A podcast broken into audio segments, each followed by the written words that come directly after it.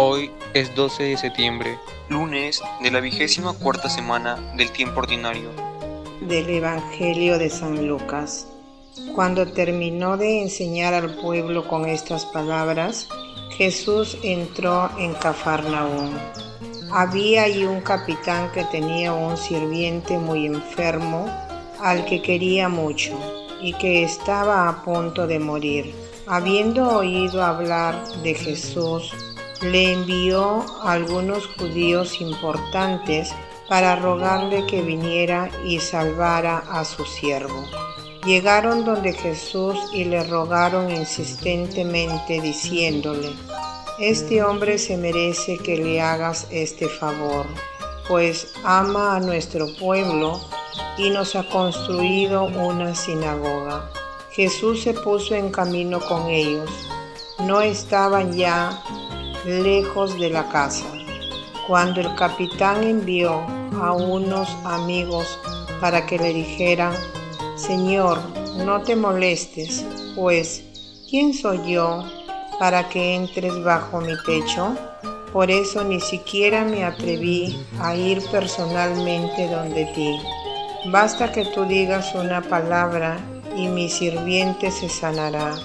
Yo mismo, a pesar de que soy un subalterno, tengo soldados a mis órdenes. Y cuando le ordeno a uno, vete, va.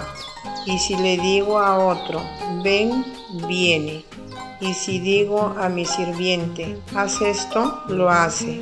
Al oír estas palabras, Jesús quedó admirado y volviéndose hacia la gente que lo seguía, dijo, les aseguro que ni siquiera en Israel he hallado una fe tan grande. Y cuando los enviados regresaron a casa, encontraron al sirviente totalmente restablecido. Palabra del Señor. Buen día de Dios, estimadas familias, desde Morropón, Piura. Les saludamos en el programa Al Canto del Gallo. Queridos hermanos y hermanas, hoy San Lucas nos alimenta con la palabra del Señor teniendo en cuenta algunos valores del reino bien definidos, tales como el amor que tiene el cinturión por su siervo, la humildad que tiene para salir de su superioridad y abogar ante Jesús para salvar la vida de su servidor Luego también la fe de este personaje según la sociedad de alta categoría. Tantos valores que encontramos hoy en la palabra de Dios que nos invitan a mirar nuestras actitudes y a adquirir diversas enseñanzas que mirando nuestra realidad nos hace mucha falta en nuestra práctica de valores. Somos conscientes que en nuestra sociedad encontramos mucha discriminación, maltrato de personas, de patrones a empleados y de autoridades al pueblo. Y muchas veces nos gana la indiferencia y la falta de fe, porque no creemos que las cosas pueden cambiar o mejorar. Pero hoy el Evangelio nos lo demuestra con el testimonio del cinturión y nos damos cuenta que sí es posible cambiar.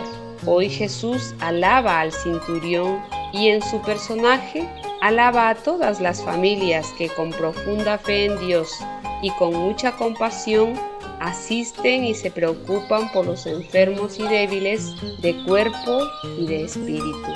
Reflexionamos hoy, ¿cómo está mi fe?